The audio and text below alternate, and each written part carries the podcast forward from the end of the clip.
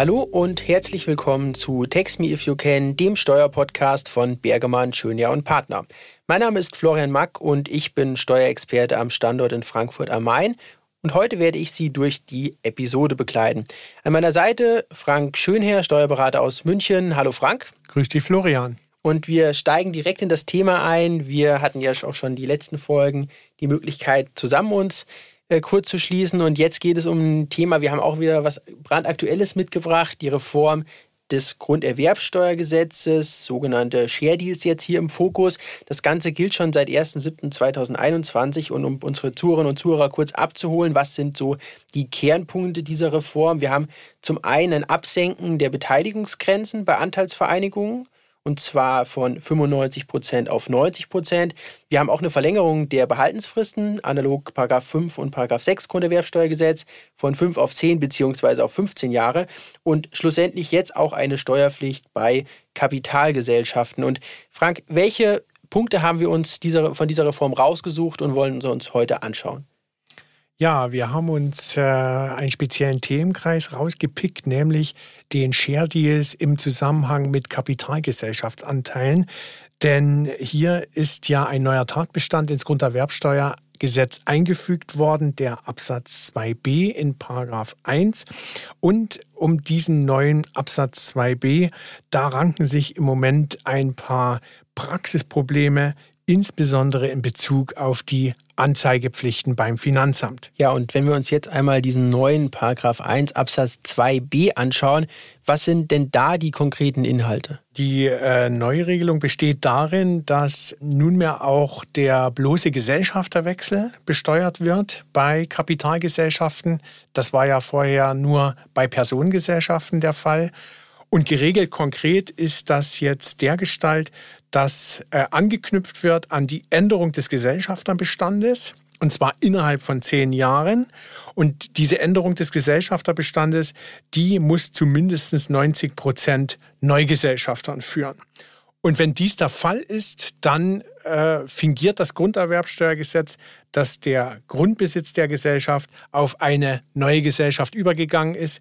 Die ist dann demzufolge auch steuerpflichtiger. Also die Regelung äh, entspricht im Kern äh, des äh, bisher schon geltenden Absatzes 2a für Personengesellschaften. Und das Resultat aus dieser Steuerpflicht jetzt auch für Kapitalgesellschaften ist äh, auch eine neue Anzeigepflicht der Gesellschaft, nämlich nach 19 Absatz 1 Nummer 3b Grunderwerbsteuergesetz. Demnach ist die Kapitalgesellschaft verpflichtet, einen entsprechenden Vorgang anzuzeigen, wenn dieser verwirklicht worden ist. Aber meines Erachtens nach, Frank, ist ja auch so, dass die Kapitalgesellschaft auch schon nach geltendem, äh, beziehungsweise jetzt altem Recht grundsätzlich der Steuerpflicht unterlegen hat. Äh, grundsätzlich richtig, ja. Also Share Deals, äh, auch im Zusammenhang mit äh, Kapitalgesellschaften, unterlagen auch bisher schon der Grunderwerbsteuerpflicht. Allerdings war da steuerpflichtig der Erwerber und nicht die Gesellschaft selber. Also geregelt äh, war und ist dies in Absatz 3 des Paragraph 1. Und der knüpft äh, an, an, die, an die Rechtsgeschäfte, also nicht an den Anteilsübergang, sondern an die Rechtsgeschäfte, sprich die Verträge. Und äh, demnach war und ist äh, nach wie vor steuerpflichtig, wenn Anteile an einer Kapitalgesellschaft äh, vereinigt werden, sprich bisher 95, jetzt eben dann mindestens 90 Prozent. Oder aber wenn bereits vereinigte Anteile auf einen Erwerber weiter übertragen werden. Und äh, ich hatte es erwähnt, steuerpflichtig ist ja der Erwerber. Und ähm, der Erwerber äh, war und äh, ist, weil Absatz 3 gilt, gilt weiterhin, zwar nachrangig zu dem Absatz 2b, aber er gilt weiterhin. Und nach wie vor ist der Erwerber solcher Anteile anzeigepflichtig nach 19 Absatz 1 Nummer 4 bis 7 Grunderwerbsteuergesetz. Und an der Stelle auch nochmal äh, für die Zuhörerinnen und Zuhörer, wir haben ja dann quasi auch eine Normkonkurrenz, Absatz 3, Absatz 2b, wo wir uns mit beschäftigen müssen. Am besten, Frank, wir schauen uns das Ganze einmal in einem Beispiel an, welche Auswirkungen sich ergeben, auch insbesondere hinsichtlich der Anzeigepflicht. Jetzt haben wir ja schon eingangs erwähnt, der Stichtag, das war der 1.7.2021 und wenn wir uns jetzt in dem Beispielsfall einmal davon ausgehen, dass A und B einen Kaufvertrag über 100 Prozent äh, der Anteile an einer GmbH, an einer grundbesitzenden GmbH schlussendlich schließen und wir den Übergang der Anteile erst nach dem 1.7. haben.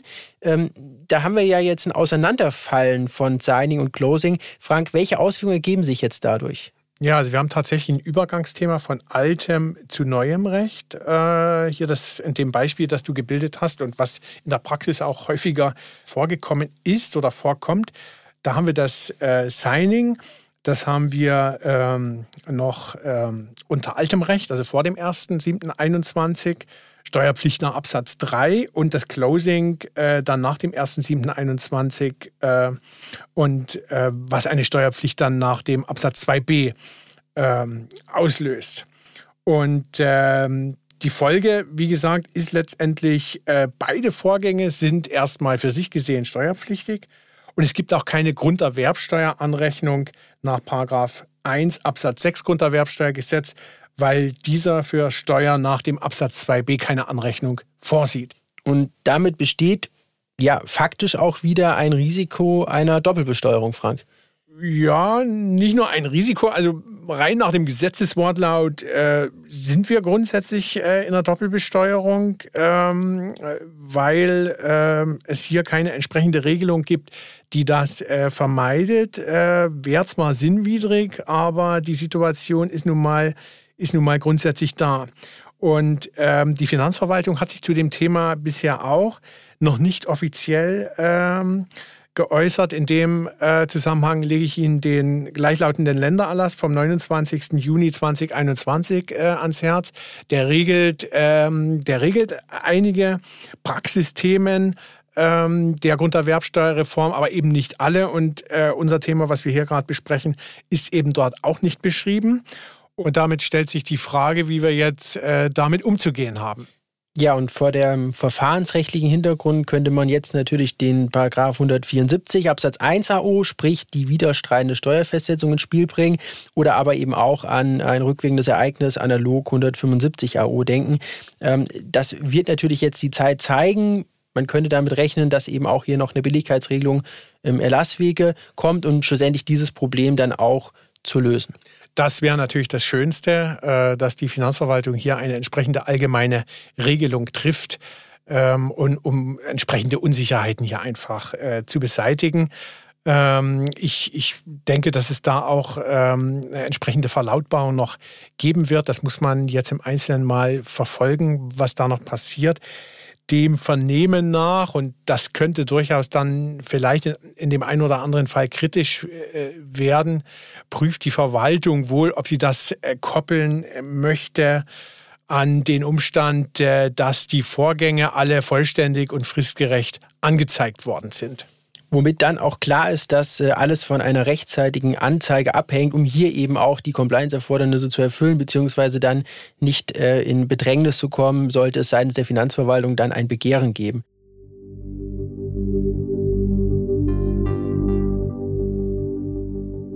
Ja, jetzt haben wir uns diesen ersten Sachverhalt angeschaut. Ähm, es wird aber auch deutlich, wenn man sich etwas näher mit dem Thema beschäftigt, dass dieses Verhältnis von 1 Absatz 2b zu dem Absatz 3 Grunderwerbsteuergesetz auch bei äh, Transaktionen, die vollständig nach dem 1.7.21 abgewickelt, äh, abgewickelt wurden, zu Problemen führen können. Frank, ähm, wie gestaltet sich jetzt unser zweiter Sachverhalt? Also auf den ersten Blick hat es erstmal den Anschein, als ob alles gesetzlich gut geregelt wäre. Nämlich in Absatz 3 hat man den Halbsatz eingeführt, dass der subsidiär zu dem Absatz 2b ist. Ja, ähm, also letztlich mit der Formulierung, soweit nicht eine Besteuerung nach Absatz 2b in Betracht kommt. Wenn dies der Fall ist, soll keine Besteuerung nach Absatz 3 erfolgen. Der Absatz 3, wie schon erwähnt, der knüpft ja ans Rechtsgeschäft und der Absatz 2b, der knüpft ja dann letztlich ja an den Anteilsübergang, an das Closing. Der Absatz 3 ist also vorgelagert und ähm, das kann aber ein Problem trotzdem geben, nämlich dann, wenn letztlich äh, ja das Closing, der Anteilsübergang, wenn der scheitert. Das, das Rechtsgeschäft äh, ist äh, gemacht, ähm, die Voraussetzungen für das Closing treten nicht ein und das Rechtsgeschäft, das muss rückabgewickelt werden.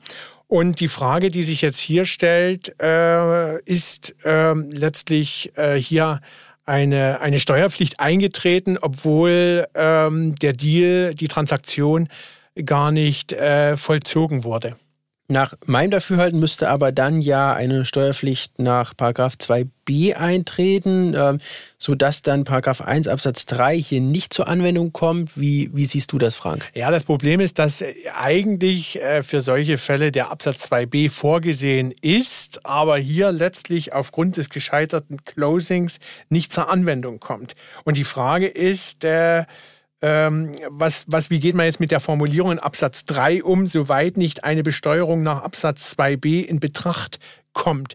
In Betracht kam die Besteuerung bei Abschluss des Vertrages ja schon nach dem Absatz 2b, aber letztlich kam es dann nicht so weit. Und klar, das wäre die einfachste Lösung. Man würde sagen, ähm, der Absatz 2b ist für solche Fälle eigentlich vorgesehen, äh, kommt in Betracht. Damit äh, kann es die Anwendung des Absatzes 3 nicht geben und damit äh, kann es auch nicht zu einer Steuerpflicht kommen. Ähm, gibt aber durchaus gewichtige Meinungen, äh, die sagen, so einfach äh, ist es nicht und man muss den Fall dergestalt lösen, dass dann der Vorgang nach Absatz 3, genau wie der Vertrag, rückabgewickelt wird, auch grunderwerbsteuerlich. Und äh, das würde bedeuten, dass man hier den Paragraphen 16 braucht, ja, wonach die äh, Steuer äh, nicht festgesetzt wird oder aufgehoben wird, wenn der Vorgang rückabgewickelt wird. Das Problem ist hier nur, dass Paragraph 16 explizit in Absatz 5 eine fristgerechte und vollständige Anzeige des Vorgangs erfordert. Und ähm, welche Lösung hier nun die ähm, richtige ist, das ist bisher noch unklar. Der gleichlautende Ländererlass vom äh, 29.06.21, der äußert sich hierzu auch nicht. Und äh, daher kann die, die Empfehlung an die Praxis nur sein, vorsichtshalber das Rechtsgeschäft grunderwerbsteuerlich auch mit anzuzeigen nach Absatz 3, obwohl, wenn der Deal plangemäß durchläuft, es nie zu einer, einer entsprechenden Steuer kommt. Ähm, korrigieren kann man die Anzeige immer, nur wenn man sie braucht äh, und man hat sie nicht fristgerecht abgegeben, nachholen kann man sie eben dann nicht mehr. Ja, und damit geben wir ganz klar den Praxistipp raus, hier eben zwei Anzeigen vorzunehmen. Zum einen dann äh, durch den Erwerber bei Abschluss des Kaufvertrages und die zweite Anzeige beim Closing dann durch die Gesellschaft, um hier eben auch die Compliance sicherzustellen. Ist zwar an der Stelle eine Doppelanzeige, aber ich denke, die Praxis sollte sich erstmal so lange behelfen, bis das Thema eindeutig geklärt ist.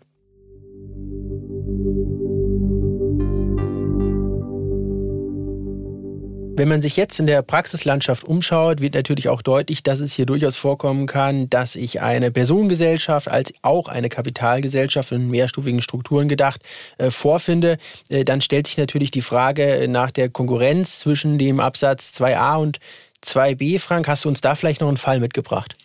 Ja, das habe ich. Das äh, kann tatsächlich auch häufiger vorkommen, dass beim Share Deal letztlich beides betroffen ist, äh, sowohl eine Person als auch eine Kapitalgesellschaft. Es ist ja beides steuerpflichtig.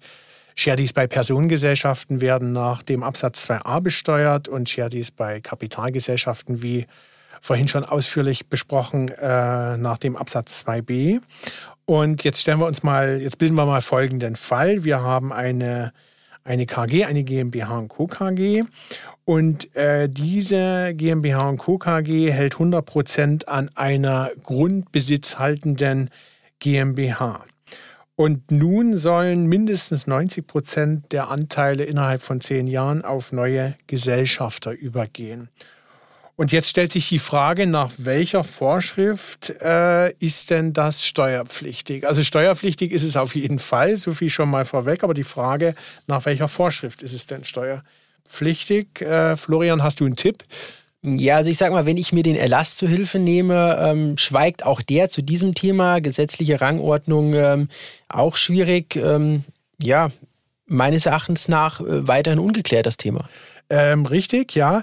Erlass ist aber ein gutes Stichwort. Äh, das bisherige Verständnis der, der Verwaltung, wo auch generell der Praxis war, dass ein derartiger Vorgang nach dem, Paragraph, äh, nach dem Absatz 2a bei der KG steuerpflichtig ist, denn man hat äh, den Grundbesitz der GmbH insoweit der Personengesellschaft zugerechnet. Denn diese war 100 Prozent an dieser GmbH beteiligt. Hinzugekommen ist nun aber parallel der, der Absatz 2b ja, für die GmbH, der auch dort ähm, die Übertragungen erfasst und auch die mittelbare Übertragungen von Anteilen insbesondere über eine Personengesellschaft, die zählen ebenfalls dazu. Und äh, es gibt zwischen beiden äh, Absätzen keine gesetzliche Rangordnung. Ja, also es gibt äh, keinen Vorrang oder Nachrang des einen oder des anderen.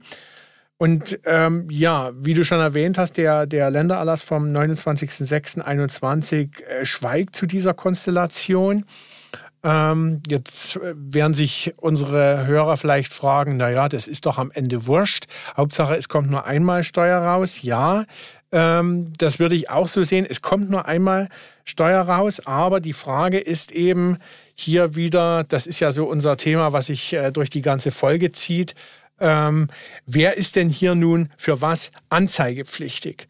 Und solange nicht geklärt ist, ob das die KG ist hier in dem Fall oder die GmbH, sollten vorsichtshalber beide eine Anzeige abgeben.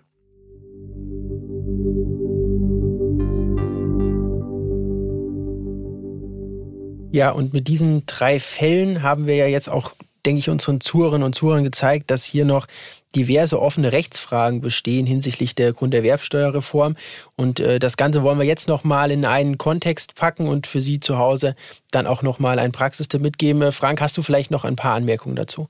Also Anmerkung, Hauptanmerkung ist tatsächlich, dass man äh, diese Fälle im Moment, also bis sie geklärt sind, wirklich mit, mit, mit Vorsicht genießen sollte und hier auf Seiten des Rechtsanwenders äh, eher formal an die Sache rangehen äh, sollte. Also zum einen, um Mehrfachbelastungen sicher auszuschließen äh, und zum zweiten, um compliant zu sein, die entsprechenden Anzeigeverpflichtungen zu erfüllen. Und deswegen also hier der Ratschlag an der Stelle, vorsichtshalber Doppel- und Mehrfachanzeigen abgeben, dass eben hier nichts durchs Raster fällt. Wir werden natürlich die weitere Entwicklung beobachten. Das darf mit einer weiteren Stellungnahme seitens der Finanzverwaltung gerechnet werden. Und damit möchte ich dann auch diese heutige Folge abschließen. Bedanke mich bei Ihnen zu Hause, bedanke mich bei Frank Schönherr. Schön, dass du da warst. Gerne, hat wieder viel Freude gemacht. Und wenn Sie mit uns in Kontakt bleiben wollen, haben wir in den Shownotes noch unsere Kontaktdaten vermerkt. Wir freuen uns natürlich auf Anmerkungen und Anregungen und äh, möchten uns an der Stelle verabschieden, denn das war Text Me If You Can, der Steuerpodcast von Bergemann, Schönherr und Partner.